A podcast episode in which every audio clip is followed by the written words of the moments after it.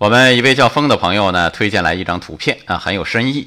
有一个人站在地上，鸟语花香，阳光灿烂；有人站在一摞书上，他看到了世界的另一面，乌云滚滚啊；还有人站在非常高的书上，他穿过黑暗，看到了云层上面的太阳，万道金光啊。永波兄对此的解读是：假象、现实、真理啊，这代表三个境界。我对此的理解是：生命、慧命和灵命。啊，第一重，他生命的世界很美好；第二重，慧命，他学会辨别，发现这世界还有很多黑暗面；第三重，等灵命成熟的时候，他会具有最辽远的视野，他会看到最高的天空。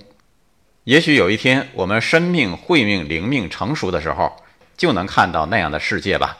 我们不再渴望光，因为我们自己就是光源；不再执着完美，因为完美就是越缺，然后越圆。回复一，大家也可以看看这张图片。爱生活，高能量。